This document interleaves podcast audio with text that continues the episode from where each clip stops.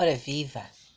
Vem comigo para dentro de uma história de consciência de classe, justiça e raça, num paralelismo com a história de William Shakespeare, o Mercador de Veneza, escrita no século XVI, entre 1596 e 1598. Aqui neste podcast eu dou-lhe o nome Suportar é a Lei da Minha Raça, usada num filme contemporâneo e eu já lá chego. O que mais admiro e entendo de Shakespeare ou de Dostoevsky uh, foi o conhecimento profundo que eles têm e que nos deram nas histórias do ser humano. De Hamlet ao jogador, sabemos quanto de violentos, ambiciosos e vingativos nós somos, tanto quanto de belos e compassivos. Eu foco-me neste último, mostrando também o primeiro vou preambular em poema. Depois de todas as revoluções, virá a revolução da inteligência, e quando a entenderes, virá finalmente a revolução da lei da bondade, pois é sob o seu manto e sem mais divergência que se une e humaniza o grupo chamado humanidade. E agora entremos no contexto da história europeia muito antes do período da Europa medieval, do, da época do Santo Ofício, não esqueçamos que o navegador, o infante Dom Henrique, foi grão-mestre da Ordem de Cristo, dos Templários, e a sua intenção primeira era a de fazer cruzadas, ou dizendo de outra maneira, apoderar-se de Jerusalém, libertando-a dos muçulmanos. Nesse tempo das navegações das terras encontradas e conquistadas para exploração pela lei das balas, já as civilizações ao longo do Nilo floresciam. O rio Nilo, nascido a sul do continente, no continente africano, no Ruanda, passando por diversos países africanos e desaguando a norte, no Mediterrâneo, no lugar do Egito centrava-se uma outra civilização, cujo sultão, apoiando os venezianos impedindo o acesso pelo Mediterrâneo ao infante Henrique, que era o objeto de cobiça do infante para chegar a Jerusalém. E é aqui que começam as navegações. Voltando ao Rio Nilo, em latim ele significa negro, por causa da cor escura das suas águas e talvez tenha sido por isto que os povos encontrados a partir da Guiné uh, e de um dos seus braços no Senegal acabaram por ganhar a identificação. Esses povos que eram desconhecidos e, uma vez encontrados, foram submetidos à servidão perpétua em nome de Deus. Antes da sua descoberta pelo infante, se houve Adão e Eva, estes nasceram ali no paraíso, no Quênia, num dos vários braços do rio Nilo, maior rio do mundo. Por todas as terras que, que eram atravessadas pelos seus vários braços, a matemática, a escrita, a geometria, a hidráulica, a engenharia, a cartografia e tantas outras ciências existiam nessas civilizações bem antes da europeia as dominar. E teriam a maior importância mais tarde no curso da História das Navegações e da posterior escravatura. Bem, voltemos a Veneza, agora que sabemos o contexto histórico europeu, para junto de dois dos personagens de Shakespeare. O mercador, o cristão Anthony, como alguns dos que financiaram os reis portugueses nas suas explorações marítimas, e o judeu Shylock, obrigado a converter-se ao cristianismo por praticar a agiotagem. A obra decorre neste tempo de navegadores, de grandes negócios feitos por terras conquistadas, um tempo que indica a saída da Idade das Trevas para o Renascimento e tempo também do Santo Ofício, quando os judeus eram obrigados a converter-se ao, cristianismo, cristianismo como prova da sua humanidade e fé, por práticas de usura consideradas uma, uh, um pecado por parte dos cristãos e uma das poucas profissões que eram permitidas aos judeus da, da Europa medieval. Então, nesta, nesta obra, nesta intrincada história de leis, de compaixão, de amor, de exploração, de vingança, o mercador de Veneza de Shakespeare reflete a consciência de classe, a consciência de raça, de privilégio, de vingança e também de compaixão. Shylock finalmente vai vingar-se de Anthony e fazer cumprir a lei que estava assentada no contrato que lhe dava o poder de retirar um pedaço da carne do corpo de Anthony se este não conseguisse pagar uma dívida que contraíra com ele. Anthony, de facto, não a podia pagar. Todos os seus barcos tinham afundado com a preciosa carga entre escravos e ouro. Anthony estava nas mãos de Shylock. Shylock exigia o cumprimento da lei. Dele queria um pedaço da carne do seu corpo. Tinha escolhido o coração. Todos à volta de Shylock tentavam amolecer-lhe o coração, mas sem sucesso.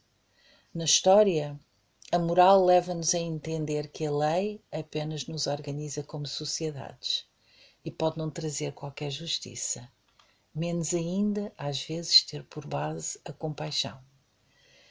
Neste momento da trama, Shylock, o judeu, pensava apenas no quanto tinha sido humilhado por Anthony tempos antes, quando lhe diz: Ele humilhou-me. E tudo porquê? Por eu ser judeu. Os judeus não têm olhos?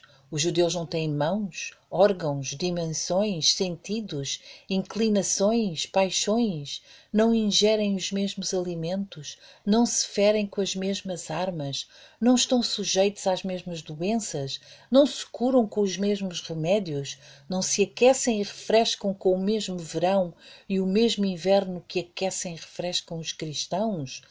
Se nos espetardes, não sangramos? Se nos fizerdes cócegas, não rimos? Se nos derdes veneno, não morremos? E se nos ofenderdes, não devemos vingar-nos?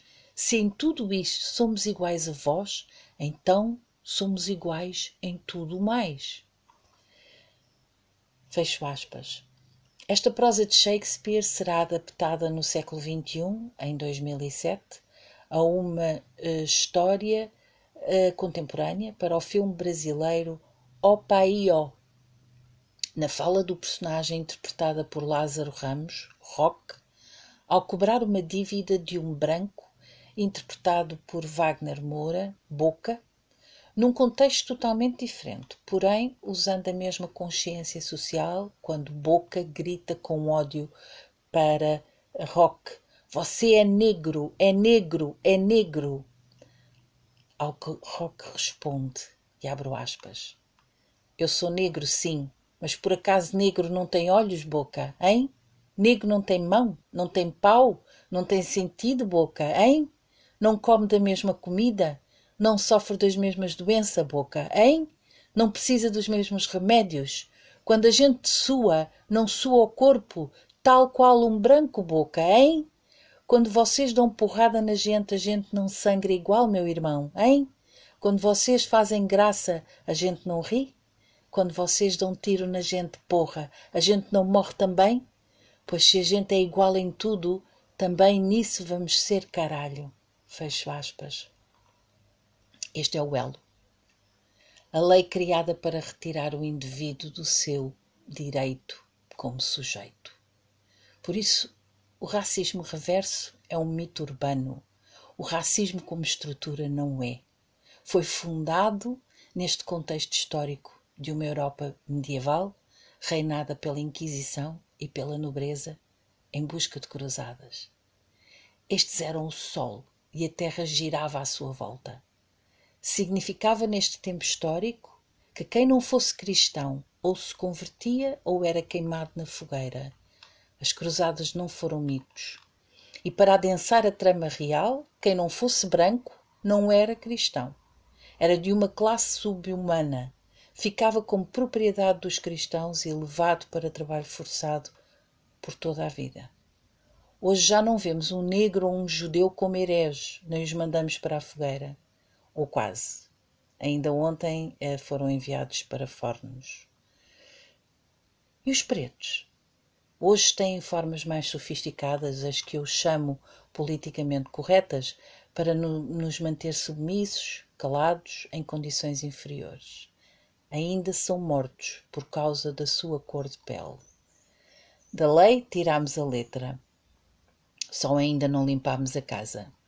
Não fiquem ofendidos com a mudança da cor da pele de um personagem de ficção. Já não estamos na Idade das Trevas, nem no Santo Ofício, nem nas Cruzadas. E, no entanto, ó gente de cor de baunilha mais claro, sim, porque brancos são os albinos, não tenham medo de nós, pretos. Ninguém vos vai fazer o que vocês nos fizeram, que é esse o vosso medo. Ninguém quer o vosso coração, como Shylock. Apenas queremos o lugar que na humanidade é nosso por direito. Ei, gente de cor baunilha, vocês já não são o sol e nós já não giramos à vossa volta. A tentativa de vingança de Shylock diz-nos que a lei é para ser cumprida, não interessando a compaixão. Hoje, os judeus vingam-se noutros povos, sem deles terem a menor compaixão, que é um assunto para uma outra história onde Shylock consegue a sua vingança desta vez não contra um cristão, mas contra muçulmanos. Ao personagem Rock não interessa a vingança, quer mostrar a boca o quanto suportar tem sido a sua raça, a nossa raça. E o quanto, afinal, somos iguais, trazendo a consciência de Shakespeare para esta história. Os pretos começam a ser trazidos para a Europa por europeus sem compaixão à força e por lei. A mesma Europa que ficou com as suas terras por largos séculos e as explorou, e agora não os quer na Europa. Fizeram leis para excluir, esqueceram-se de fazer leis para os incluir. Em breve, os cor de baunilha serão um número reduzido, dizem as estatísticas. Repito como rock, ninguém se quer vingar. Ninguém quer usar o código de Hammurabi olho por olho, dente por dente. Dá vontade, não dá, mas ficaríamos todos cegos, como disse Gandhi. O santo ofício da cor preta de caça às bruxas baunilha não está nos planos de ninguém. Esqueçam essa raiva que nos têm. Vá, superem o medo, mesmo que me chamem preta ou negro. Só queremos que novas leis que organizam as sociedades sejam escritas, a começar aqui em Portugal. Nós somos os primeiros nisto de organizar leis e bulas para legalizar o racismo e a escravatura. E estamos, como sempre, na cauda da organização da lei e da reparação desses crimes contra a humanidade. É que estamos cansados de suportar tudo. Meus amigos, obrigada pela visita. Até ao próximo encontro da História com Histórias.